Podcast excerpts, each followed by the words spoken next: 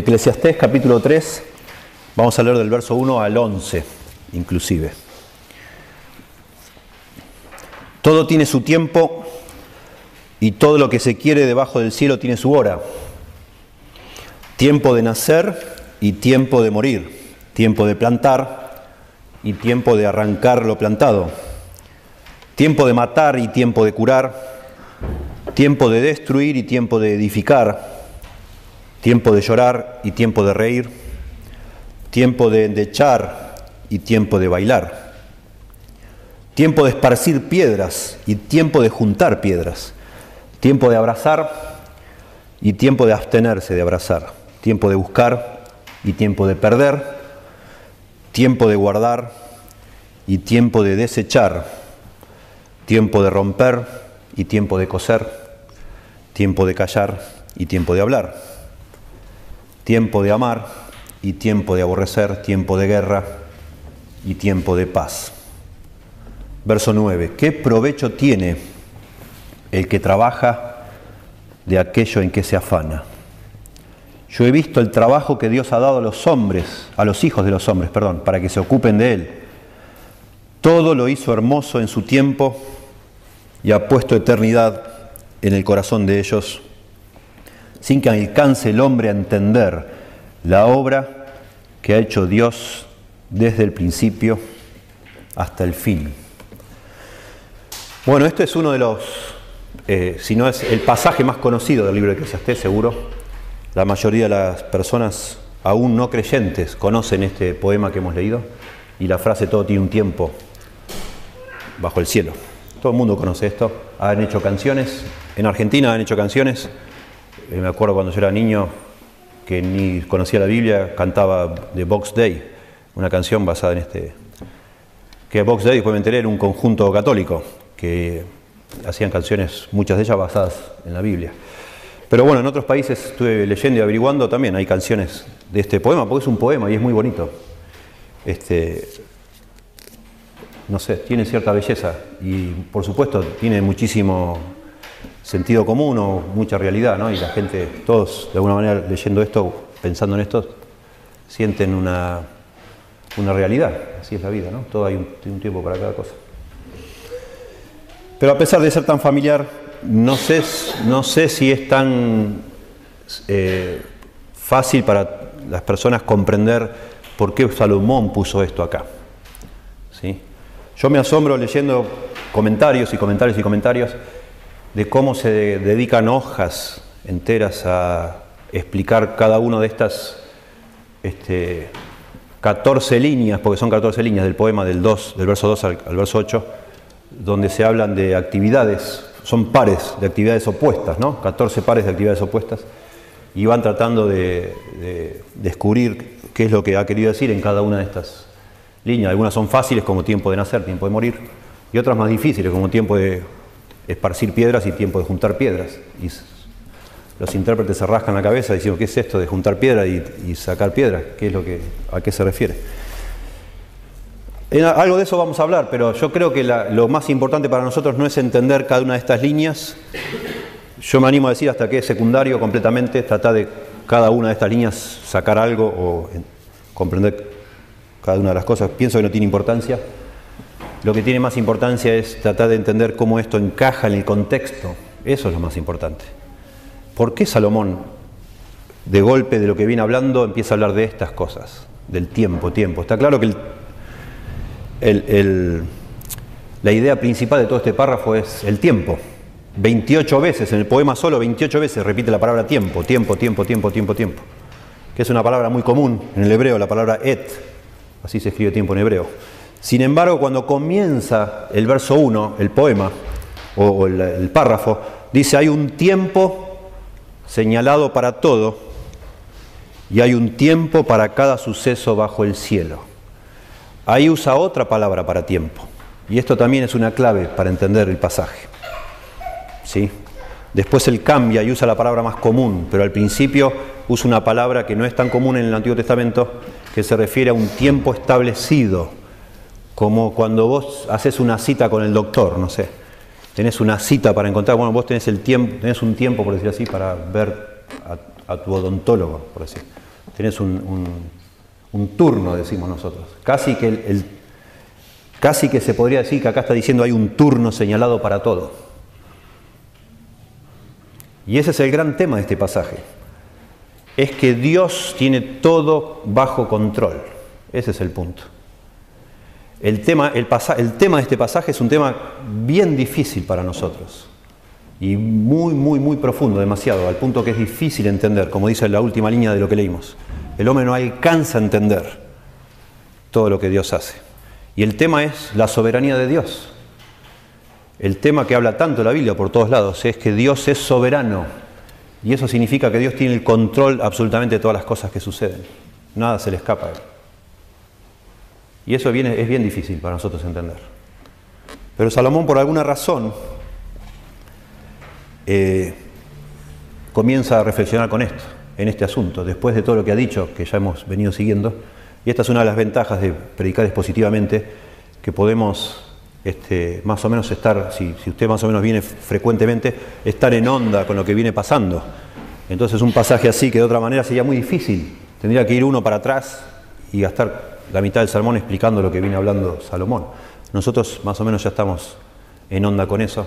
Salomón había, desde el capítulo 1, comenzando el capítulo 1, había dicho algo parecido a lo que acabamos de leer en el verso 9. Dice, verso 3, ¿qué provecho tiene el hombre de todo su trabajo con que se afana debajo del sol? Dice, capítulo 1, verso 3. Pregunta. Noten capítulo 3, que recién leímos, Verso 9. ¿Qué provecho tiene el que trabaja de aquello en que se afana? Parece que sigue hablando de algo parecido, ¿verdad? O sea, no ha cambiado de tema Salomón, en realidad.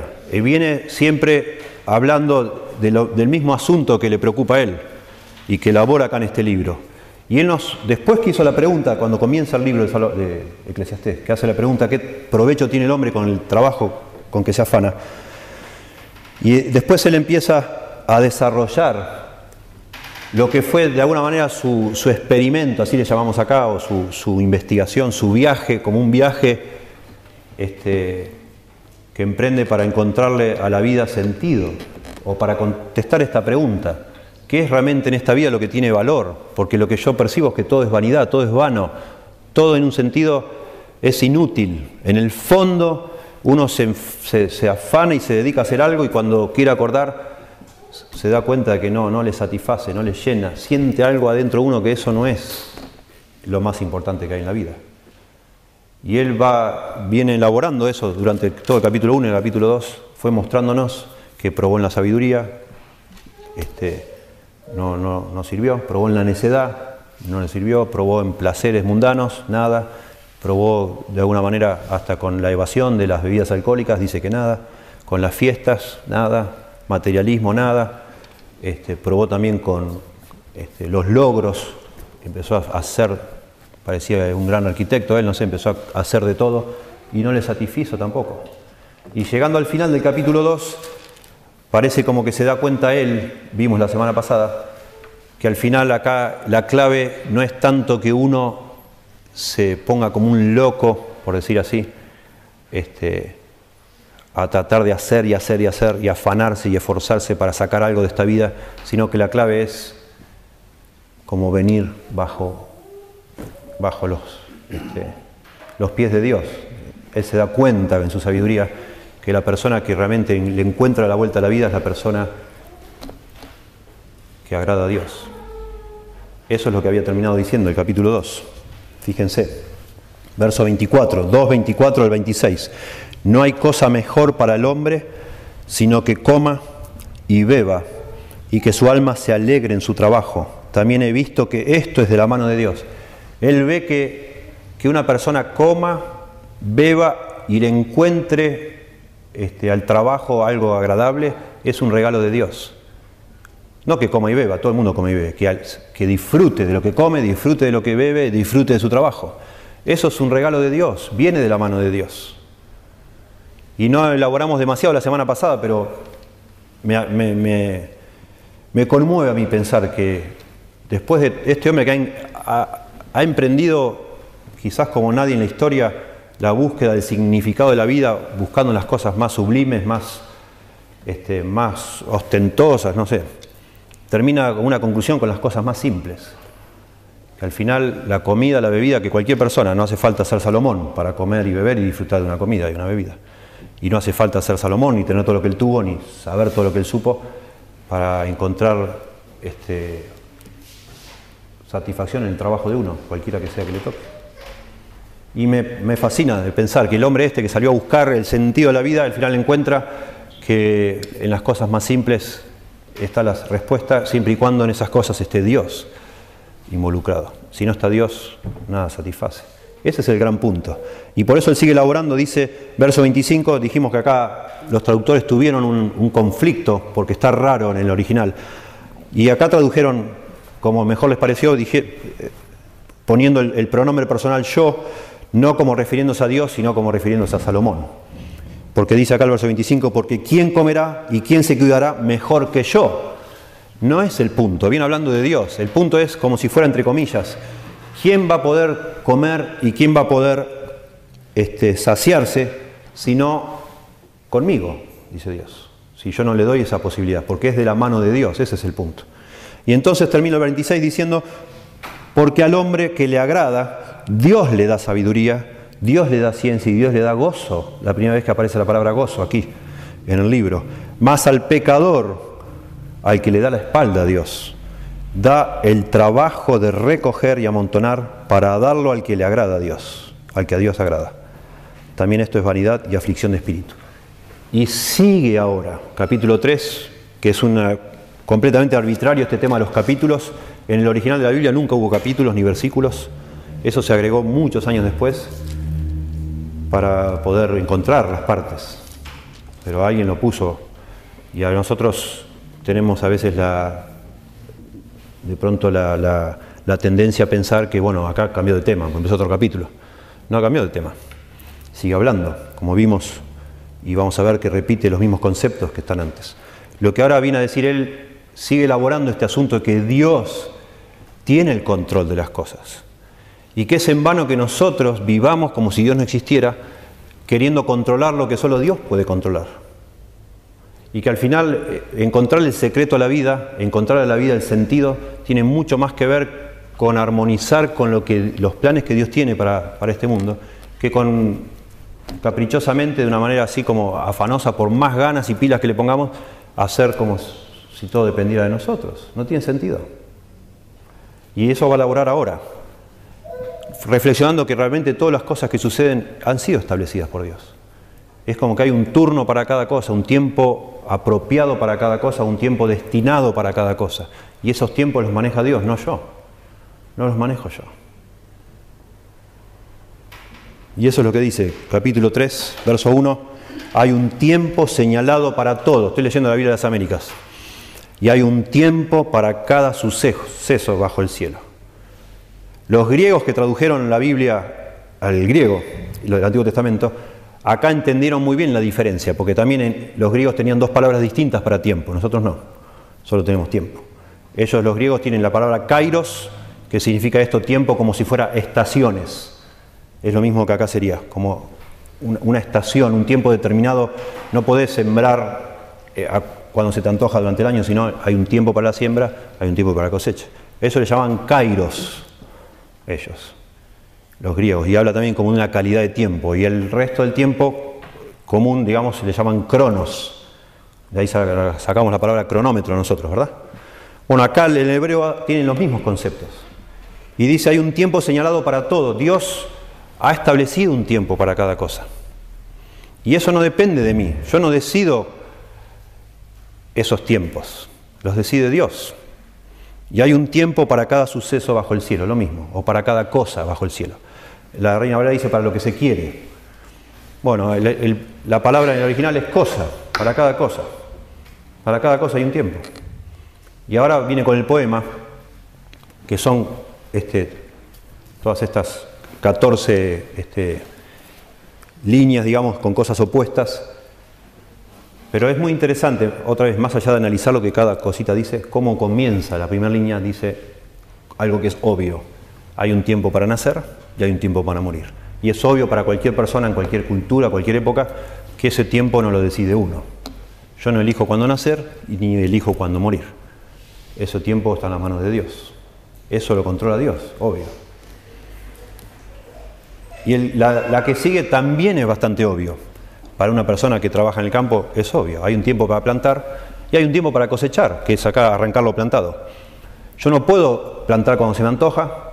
Puedo, puedo hacerlo, pero no me va a servir, ¿verdad? Ni debería arrancar o, cosechar cuando a mí me parece. Yo, yo y cualquier persona se tiene de alguna manera que someter a un orden establecido, establecido por Dios, el orden de las estaciones. Y en, en ese punto, por más, si sos un granjero, no sé, digamos así, como afanoso, una persona que sos conocido por ser un, hombre que siempre agarra el toro por las astas y, le da para adelante. Bueno, si sos granjero, por más ganas que tengas de sembrar hoy, si hoy no es el tiempo de siembra, no vas a sembrar. Y te tenés que sujetar a lo que ya está establecido. Y ese es el gran punto de todo este pasaje. Que el ser humano es en vano que el ser humano porfiadamente no se sujete a lo que Dios estableció y por fuera de ese plan que Dios estableció quiera establecer su propio plan y aún así encontrarle sentido a la vida. No lo va a encontrar. No va a tener éxito. A eso le llama afán, que ya lo vimos la semana pasada. La palabra es afán, que es un, un sacrificio frustrante. Y te vas a frustrar y me voy a frustrar cada vez que yo quiero, en contra de lo que Dios establece, hacer lo que yo quiero que las cosas sean como a mí me parece, que funcionen como a mí me gustaría que sean. A veces no puede ser. Y sigue la lista ya con cosas que no son tan obvias. Dice tiempo de matar y tiempo de curar. Tiempo de derribar. A propósito, esta lista no está diciendo, no es prescriptiva, no está diciendo tenés que, tenés que dedicarte un tiempo a matar, dedicarte un tiempo a curar, dedicarte un tiempo a derribar, otro tiempo a... No, no está diciendo lo que tenemos que hacer, está diciendo lo que es, en la vida así es.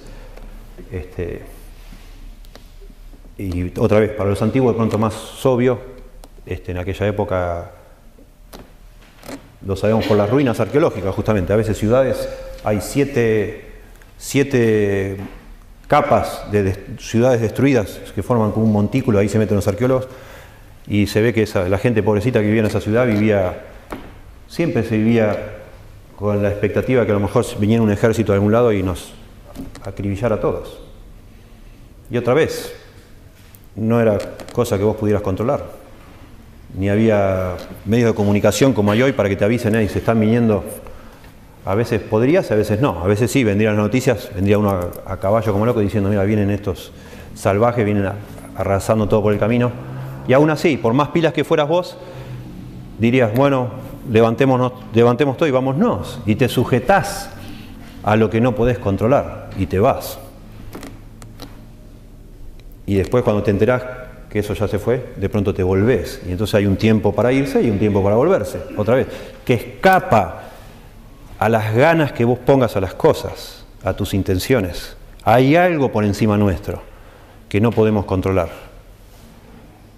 Y si no nos adaptamos a eso, es imposible que saquemos algo positivo de esta vida. Vamos a vivir porfiadamente, como le dijo el, Señor a Pablo, dando coces contra el aguijón, como pateando una espina, con una manera tonta y absurda, necia. Bueno, tiempo de llorar, tiempo de reír, tiempo de lamentarse, tiempo de bailar. Algunas de estas frases o líneas sospechan los estudiosos que son porque en el hebreo suena muy lindo, es como una canción. Entonces elige palabras que la que empieza la siguiente línea rima muy bien con la que terminaba la anterior. Entonces, este, usa a veces palabras raras, como por ejemplo acá la palabra lamentarse o endechar, creo que dice la, de, la, de, las de la Biblia Reina Valera, suena, rima muy lindo con la anterior palabra, pero no es una palabra rara en el original, podría haber usado otra más común, pero no lo hace, lo hace para, es una canción. Y tampoco sabemos si lo escribió Salomón esta canción. A lo mejor él agarra una canción popular y la pone acá para este, hacer el punto, puede ser también. Y acá voy a explicar esta sola, tiempo de lanzar piedras y tiempo de recoger piedras, bien raro esto. Sí, se han dicho montones de cosas con esto de las piedras. Algunos este, van al libro de Reyes que dice que para arruinar un campo, cuando, también cuando había invasiones de otra nación, lo llenaban de piedras para que ahí después no vuelva a crecer de nuevo este, cosas. Yo digo que acá está hablando más de cosas normales de la vida. Una posibilidad es tiempo de lanzar piedras.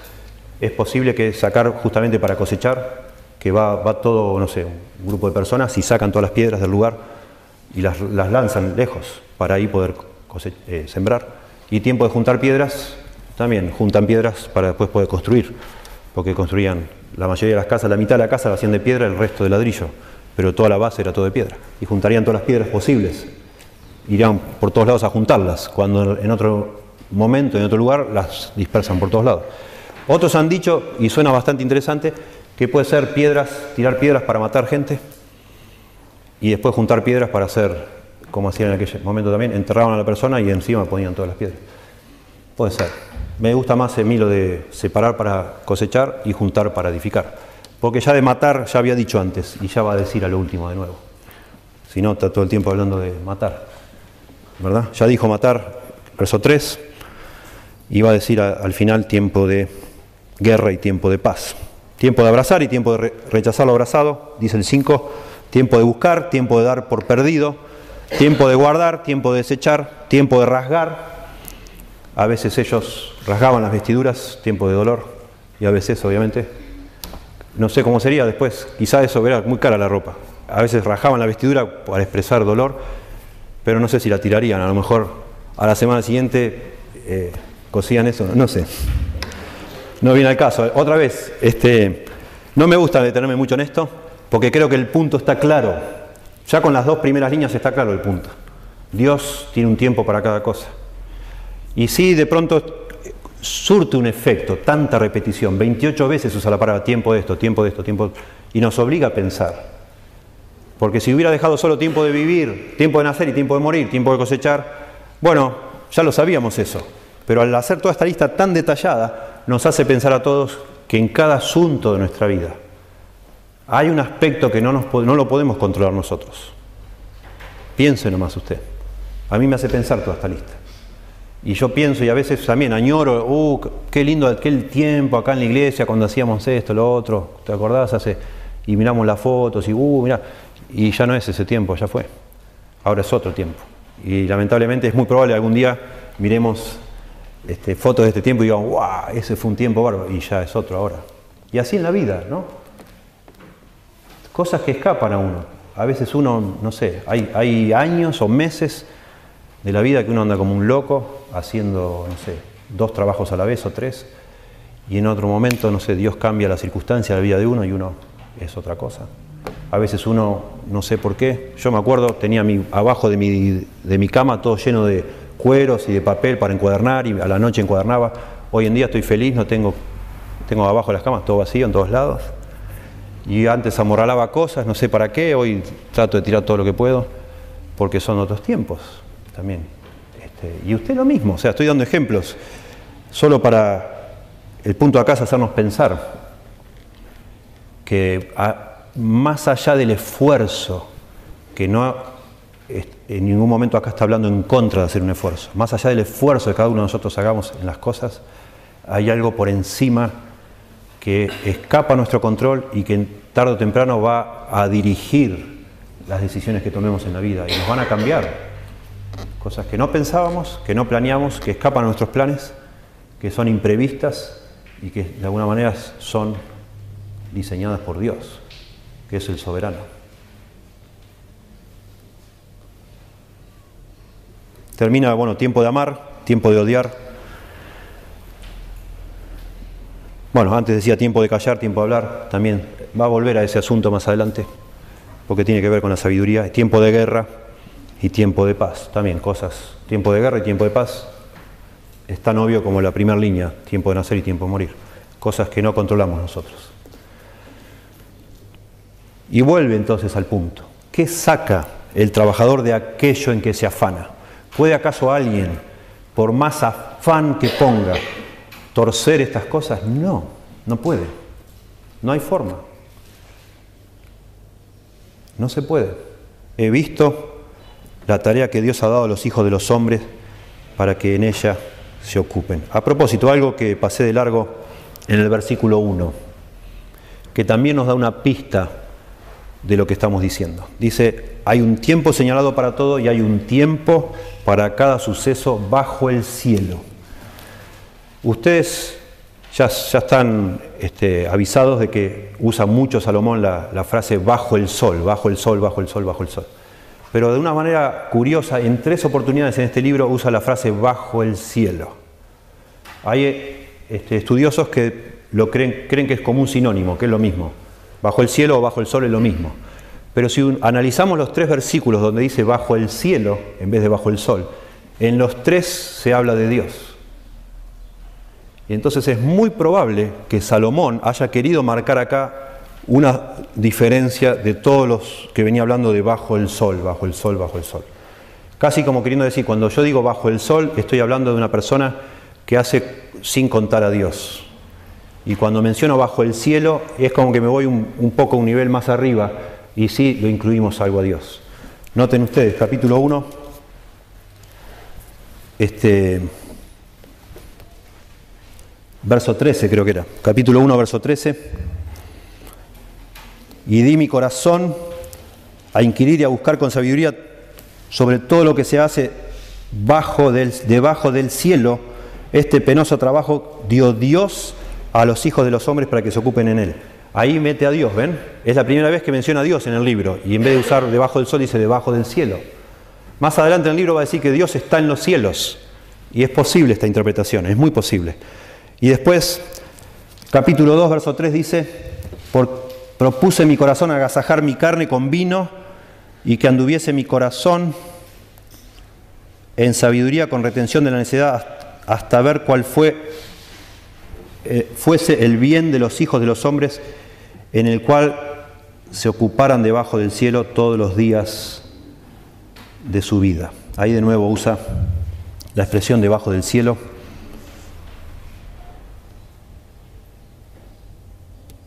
Y después acá en 3.1 también. Indirectamente, en algunos casos, y directamente en otros, y pensando en Dios. Y ahora por eso, volviendo a la conclusión, él dice, al terminar el capítulo, el versículo 9 y el 10 dice, que saca al trabajador de aquello en que se afana? He visto la tarea que Dios otra vez ha dado a los hijos de los hombres para que en ella se ocupen. La respuesta es no saca nada, no hay forma de evitar los tiempos que Dios ha establecido para las cosas. No es fatalismo esto. Personas a veces malentienden lo que es la doctrina de la soberanía de Dios y dice, no, pero eso es fatalismo, es como que, bueno, Dios ya tiene todo, Dios ya sabe lo que va a hacer, ¿qué vas a hacer? Déjalo nomás, no vale la pena, te vas a morir el día que Dios estableció, así dicen nuestro expresidente Menem solía decir, con un trasfondo como él tiene este, árabe o cultura árabe, así dicen los árabes, ¿no?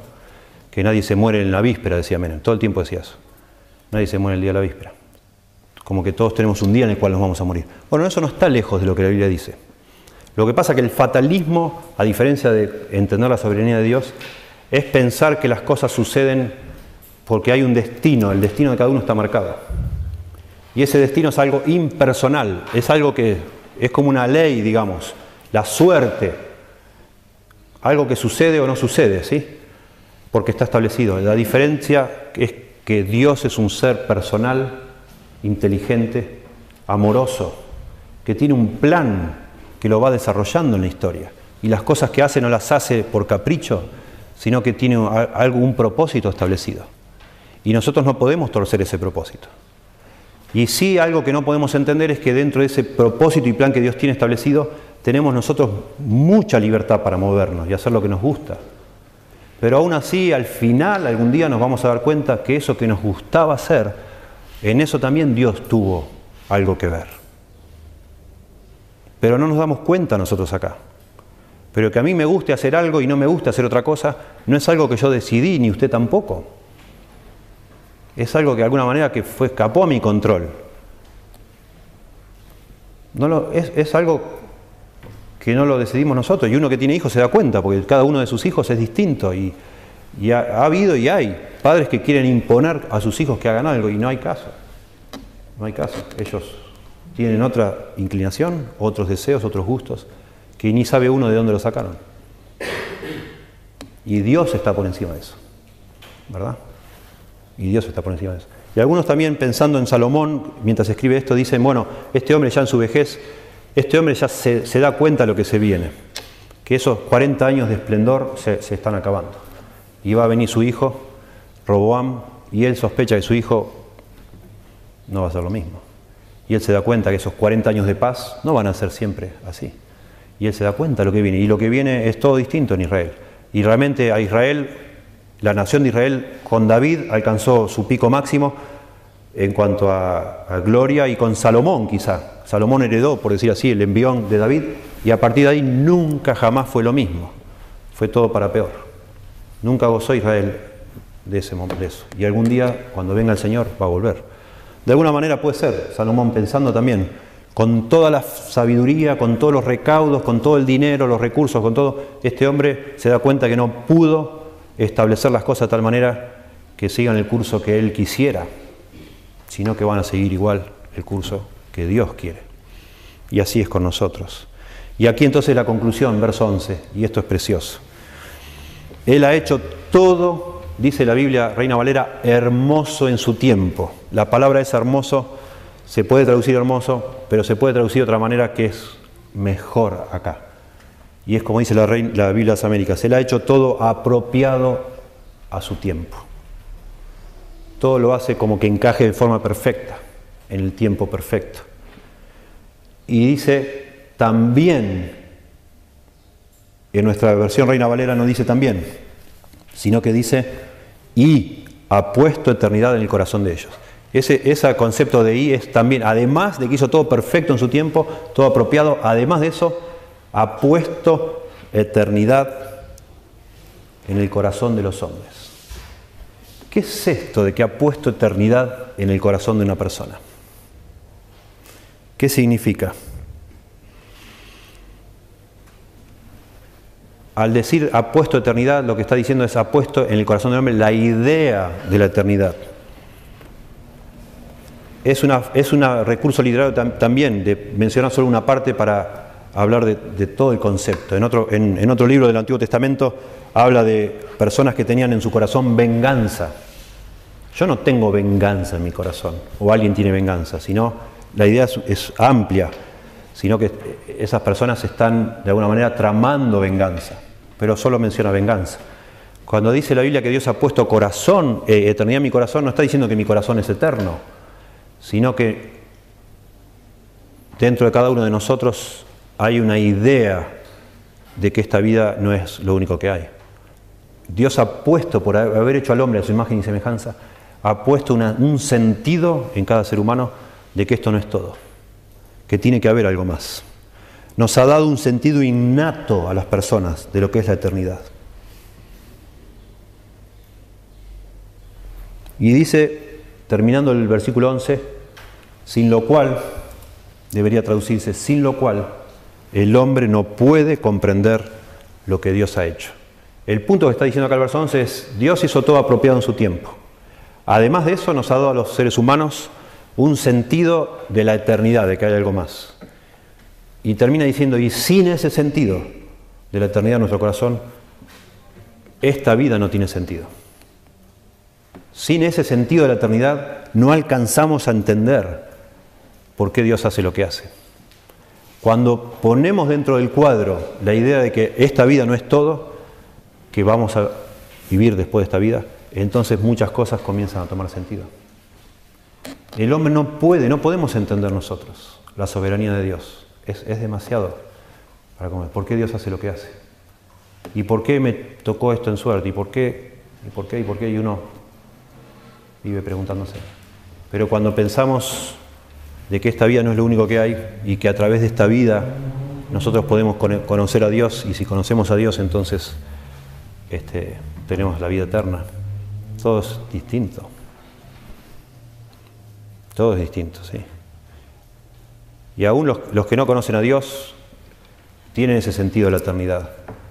Y lamentablemente, aún sin conocer a Dios, esas personas son eternas. Todos los seres humanos somos eternos. Dios nos ha dado esa, esa noción de que hay algo más y sí hay algo más, pero es distinto si una persona se ha reconciliado con Dios en, en vida, si ha arreglado sus cosas con Dios, va a tener vida eterna con Dios en el cielo. Y si una persona muere en este mundo sin Dios, va a vivir eternamente, pero no en el cielo, sino en el infierno.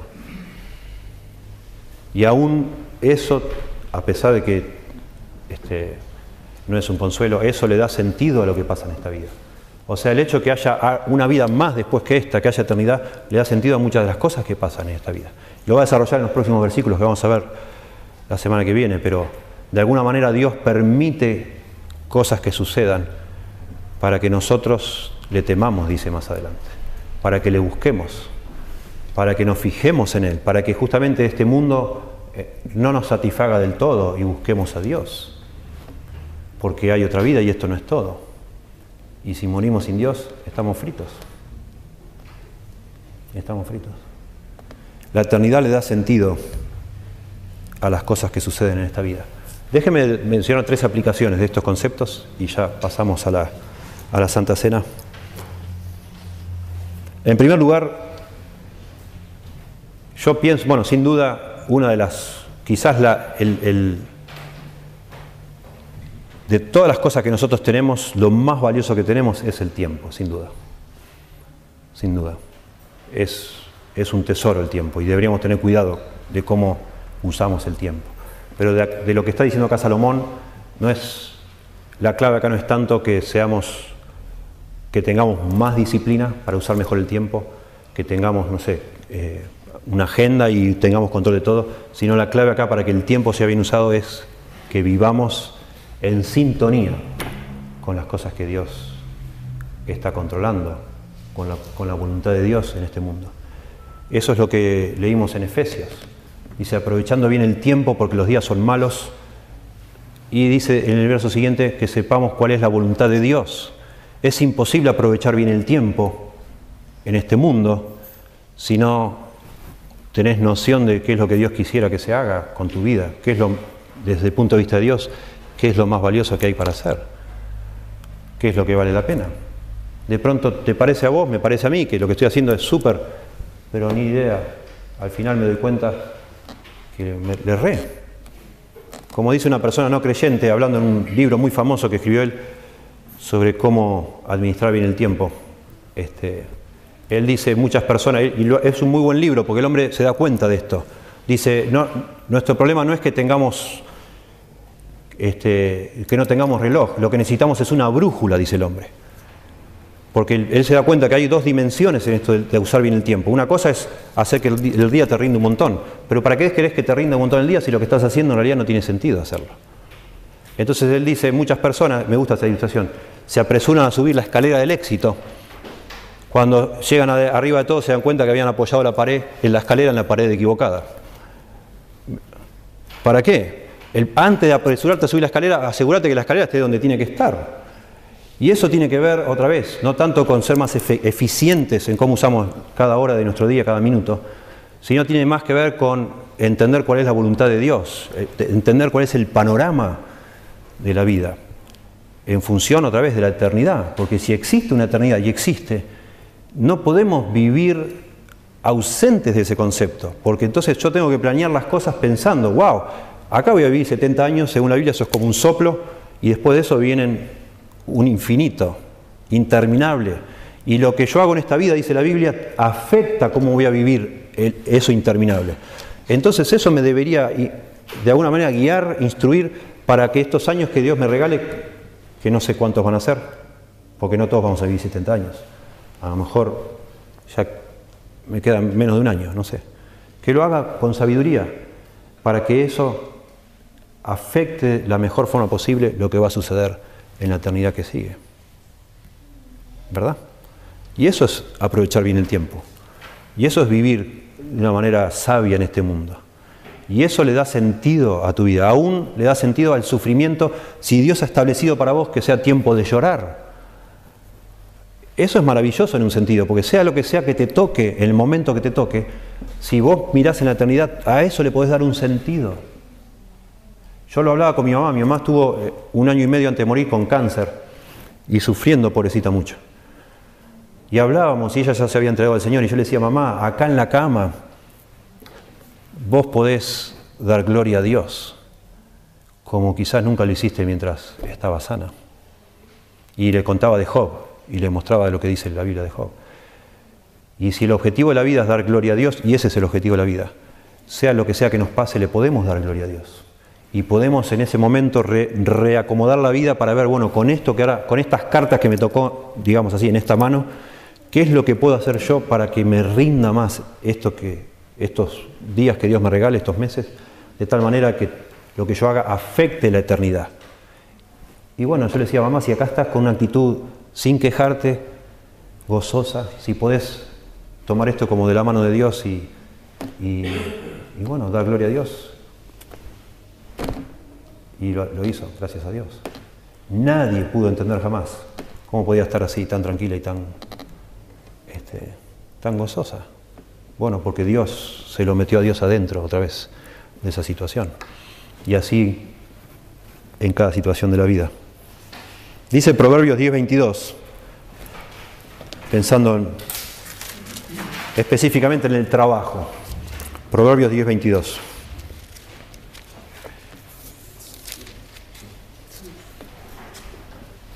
Me, fascina este texto. Siempre lo cito, ustedes lo, habrán escuchado de mí, pero nunca les digo la cita. Acá está la cita. Se las digo y la buscan y lo marcan si quieren, porque es realmente precioso.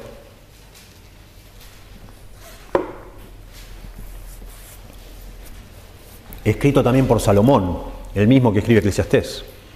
Salomón, esto, esto lo escribe en otro tiempo de su vida, pero Salomón con su sabiduría se da cuenta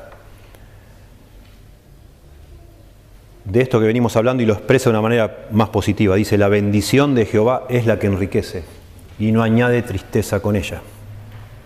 Y me, me guía este texto, siempre me ha guiado. Porque a veces nosotros nos empecinamos en algo, nos encaprichamos con algo y creemos que si le ponemos las suficientes ganas nos va a funcionar y Dios nos va a bendecir. No necesariamente.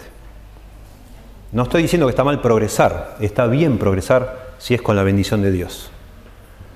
Si vos te propusiste progresar a como sea, a como dé lugar, tener un auto hermoso y una casa propia y te empecinaste y ya pusiste ahí el ya marcaste el rumbo y nadie te va a hacer desviar de eso, te esperan mucho dolor y muchos problemas. Si no es eso lo que Dios quiere para vos en este tiempo de tu vida. De pronto sí, Dios te bendice y hay gente, y ustedes lo ven, hay gente que prospera pero parece que lo que hacen le funciona bien. Y hay gente pobre que viven, viven parece, este, sacrificándose y cada vez nunca progresan en nada.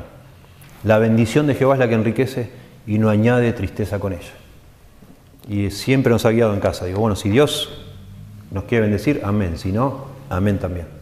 Pero eso de agarrar seis trabajos, cuatro cosas, no sé, enloquecernos todos para tratar de tener lo que nos parece que tenemos que tener, y eso viene añadido con mucha tristeza. Porque ya cuando estamos todos así, cualquier cosa nos irrita, vivimos peleando.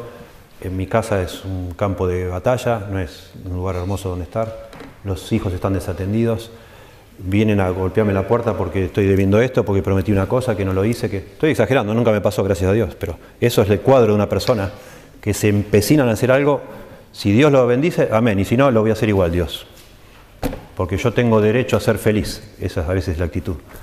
Bueno, por favor, ríndase, póngale ganas, esfuércese, nadie está diciendo que se cruce de brazos, pero procure incluir a Dios en sus planes, no es así la vida. Y Dios, usted va a estar seguro que Dios está bendiciendo lo que usted hace porque hay armonía, porque hay, hay, todo está suave, digamos, todo funciona como debe funcionar. Y otra vez, no está excluyendo eso que no haya tiempo de sacrificarse, pero aún el sacrificio es una cosa y otra es la tristeza. Los gritos y las peleas permanentes todos los días es una cosa que estamos al borde siempre de un ataque de nervio. Eso no es de Dios. No está Dios en eso. Y si uno se da cuenta que así es la vida, bueno, siéntese y reacomode las cosas, pídale sabiduría a Dios, ore al Señor y pídale, bueno, Señor, ¿qué es lo que no debo hacer más? ¿No será que me estoy encaprichando con algo que no es lo que debo hacer? Y así, lamentablemente, hay gente que así es. En cosas incluso buenas. Yo lo he visto allá en Estados Unidos tratando de hacer mi, mi máster. Hay gente que va a hacer un máster y es un capricho hacer un máster. Y, lo está haciendo para estudiar la Biblia, pero igual se nota que Dios no lo está bendiciendo. Y es todo mal, todo mal. Sus hijos eh, mal, su esposa mal, todo está mal. No está el Señor guiando eso. Bueno, volvé a tu casa y hace otra cosa, yo qué sé. Pero eh, no es el punto, no se puede hacer, así no es la vida. ¿Verdad? Y si no es, no es. ¿Qué va a hacer? Pero no se puede torcer lo que Dios ha determinado. Y cada uno menciona un par de ejemplos, pero cada uno aplicará y verás. Pero si usted realmente quiere seguir el consejo de la Biblia, que es el consejo sabio, busque acá abajo, debajo del cielo, más allá de la eternidad estoy hablando ahora, para vivir como Dios quiere bien, busque por favor a Dios en sabiduría, dependa del Señor. Abra su Biblia, ore, encomiende a Dios sus cosas sea humilde, busque consejo, consejo de Dios en su palabra, consejo de otros. Trate de pensar con sabiduría qué va a hacer, antes de meterle tanto esfuerzo, tantas ganas a algo que de pronto no es, no es una bendición. Es como ir contramano, digamos. Y unos, unos, todos lo ven claro, pero usted está empecinado que no, que así va a ser, Dios me va a ayudar, al final Dios me va a ayudar. Bueno, parece, a todos nos parece que no, que, que de pronto así no. Busque ayuda, busque al Señor, ¿sí? asegúrese de poner la escalera donde tiene que estar puesta y después sí, métale ganas a todo lo que quiera, pero asegúrese de estar haciendo lo que debe estar haciendo. Porque la forma es, una, para mí, una de las formas evidentes que no es de Dios algo, que estoy haciendo lo que no debo hacer, es esta tristeza añadida que uno hace, hace y pasan los días y uno, hay algo que no cierra, no se puede vivir así por toda la vida, siempre al borde de un ataque, no puede ser. Eso no es de Dios.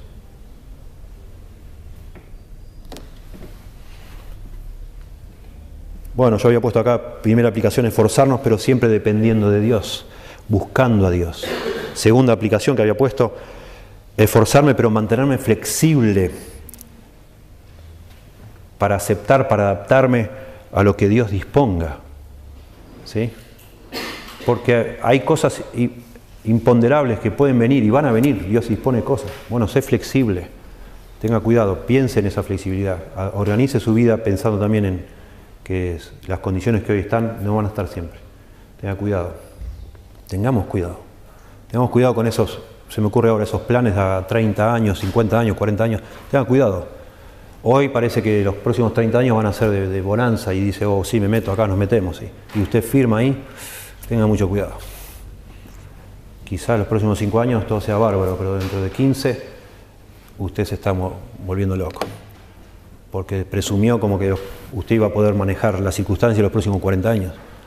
Ojo, no podemos.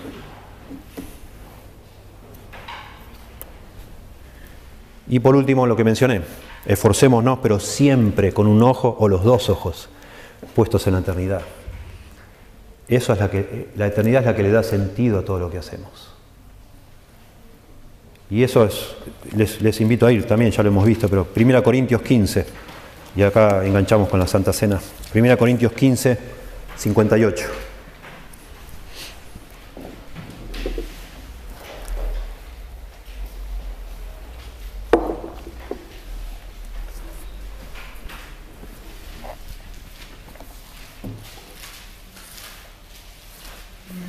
Mientras buscan, no estoy diciendo que no se, que no, no se ponga a comprar en cuotas, yo no lo he hecho nunca, pero si yo lo hiciera, lo he pensado muchas veces. Si yo me meto en un plan a 30 años, 40 años, supónganse, que en, otros, en algunos lados es la única forma de tener una casa propia.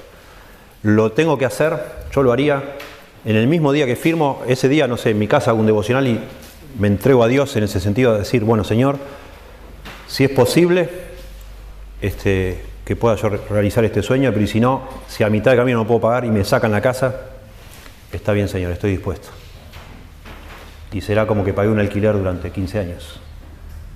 Pero por favor, Señor, librame de, aferrarme a esto a tal punto que en algún momento, si no puedo, me vuelva loco y pierda la paz y, todo se dé vuelta a todas las prioridades de la familia. De tal manera que lo único que importa ahora es pagar esto y lo demás es todo secundario. No. Nunca jamás la vida de nadie puede ser la prioridad pagar algo y el resto todo lo demás. Que uno no es así. Perdés todo. Porque no creo que esté, yo no creo que sea ni pecado ni nada meterse en un plan de cuotas, es la forma que es, pero sí con cuidado. Porque en algún momento, si, otra vez, si Dios ha dispuesto otra cosa, Si usted cambia la circunstancia de la vida, bueno, suéltelo, suelte las cosas. Si eso lo tiene loco, no tiene paz, no lo agarre, no agarre las cosas tan fuertes. Bueno, y acá, 1 Corintios 15, 58. Después que Pablo habla de la resurrección, todo el capítulo 15 de 1 Corintios es el texto principal en la Biblia sobre la resurrección. Y después la conclusión de que existe la resurrección, que vamos a volver a vivir después de morir.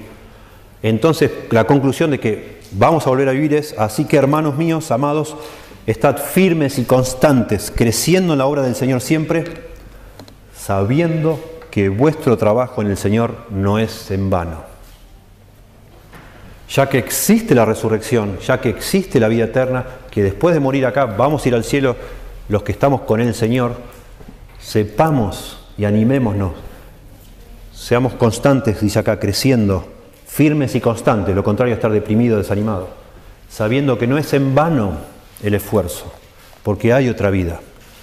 Y otra vez, cuando tenemos la vista puesta en la eternidad, todo cambia, todo cambia. Porque las cosas que yo hago para el Señor no son en vano. Las cosas que hago para mí se van a quemar muchas de ellas. No las puedo llevar conmigo. Las cosas que hago para el Señor allá van a estar esperándome. ¿sí? Y eso lo desarrolla Pablo muy bien en varios lugares de la Biblia. ¿sí? Yo puedo hacer un tesoro en el cielo, dijo Jesús. Con las cosas que Dios me dio, me dio acá, yo puedo trabajar para hacer un tesoro en el cielo y usted también. Y eso es maravilloso. Deberíamos procurar hacerlo dedicando nuestro tiempo al Señor, dedicar nuestros talentos, nuestro esfuerzo al Señor, a las cosas del Señor. No, está todo relacionado solo con la iglesia local. Otra vez, si usted está postrado en una cama, a partir de mañana queda postrado en una cama, usted desde esa cama puede hacer cosas para el cielo, aunque pueda quizás hacer muy pocas para acá. Usted puede estar ahí orando, usted puede orar a Dios para que su testimonio, mientras soporta esa circunstancia, sea un quebranto para el resto de su familia, que todo el mundo se rasque la cabeza diciendo, ¿qué le pasó a esta persona? ¿Cómo puede estar así? Y entonces usted dice, por el Señor Jesús. Y usted está haciendo un tesoro en el cielo, en esa circunstancia. Y no es en vano. O lo que sea que le toque, que Dios disponga. Bueno, seguiremos la semana que viene con Eclesiastés. Y por supuesto nos toca ahora recordar a nuestro Señor Jesús, que es el que en definitiva el que le da sentido a nuestra vida. Si el Señor nunca hubiera venido, estaríamos realmente en una situación complicada, deprimente. Este, es, es, un futuro negro, por decir así, una cosa no tendría nada sentido, nada sentido. Pero el Señor vino y Él, que es eterno, siempre existió, Él vino acá a morir, se hizo hombre y murió para que nosotros podamos vivir para siempre. Una cosa preciosa lo que es el Evangelio. Más uno lo entiende, más uno lo, reflexiona y lo medita, y más asombroso nos resulta que Dios haya dejado el cielo para venir a, a morir por nosotros y para rescatarnos justamente, dice, de nuestra vana manera de vivir, dice allá en Pedro. Porque es vano. Cuando uno vive y la, expectativa que tiene que al morir ahí se quedó todo, como piensa mucha gente. Ahí queda todo, no hay más nada. Como un perro así, uno vive y se muere y ahí quedó todo. No tiene sentido, es vano. Y aún si supiéramos que al morir vamos a ser por, por la eternidad condenados, castigados, tampoco. Una cosa desesperante, desastrosa. Qué barbaridad. Y Dios ha puesto eternidad en nuestro corazón, un anhelo por algo más pero ese anhelo en un, sentido no encontró este cumplimiento y satisfacción hasta que vino Cristo a morir por nosotros. Y esa muerte es la que consigue, por decir así, compra el ticket, por decir así, el pasaje para que nosotros pecadores podamos entrar al cielo. Maravilloso. Precioso. Y este es el tiempo especial para que adoremos a Dios por eso que lo ha hecho por nosotros. Y quizás también para pensar, si usted quiere, vaya acá, a casa y pensando que de todo esto que hemos hablado hoy, el Señor Jesucristo siempre es el mejor ejemplo. Qué maravilla leer en los Evangelios de cómo el Señor usó su tiempo, esa manera armoniosa de hacer todas sus cosas. Nunca estaba apurado, nunca desesperado por nada, siempre tranquilo, siempre teniendo control de la situación, siempre sujeto a la voluntad de su Padre, aceptando que Dios es soberano y Dios hace lo que, es, lo que hay que hacer y Él orando y buscando de alguna manera estar este, en armonía con esa voluntad del Padre. Un ejemplo, un gran ejemplo. Y en esa voluntad del Padre estaba incluido que Él muriera en la cruz. Y lo vemos ahí en el jardín de Getsemaní orando justamente, Señor, si es posible pasa de mí esta copa, pero no se haga mi voluntad, sino la tuya. Maravilloso. Él siempre supo, claro, humanamente, su lado humano es muy doloroso y difícil, pero él siempre supo que para él, la voluntad de Dios para él, el lugar donde debía estar la escalera era morir para que por su muerte nosotros podamos, podamos tener vida. Y lo hizo. Se sujetó a eso de una manera perfecta. Señor, te damos gracias por tu venida a este mundo y tu sacrificio voluntario por nosotros. Pedimos que por favor inspires nuestro corazón una vez más para adorarte, para apreciar en toda su dimensión el efecto que tiene tu muerte en la cruz en todos los aspectos de nuestra vida, Señor. O al menos debería tener. Y Señor, que podamos por un momento olvidarnos de nuestras cosas, de nuestros planes, de nuestros afanes y enfocar toda nuestra atención en lo que en esa obra de amor, de abnegación, de, de desprendimiento, de sacrificio que tú has hecho por nosotros, Señor. Por favor, que tú ruego regales a cada persona que está aquí la fe para creer en ti, Señor, que tú les ilumines para ver la necesidad desesperante que cada uno tenemos de ti.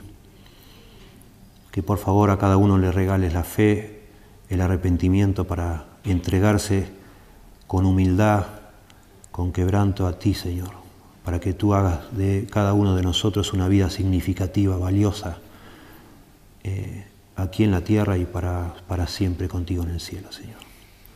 Damos gracias por la vida de Cristo y damos gracias por la muerte y resurrección también, Señor. En el nombre de Jesús. Amén.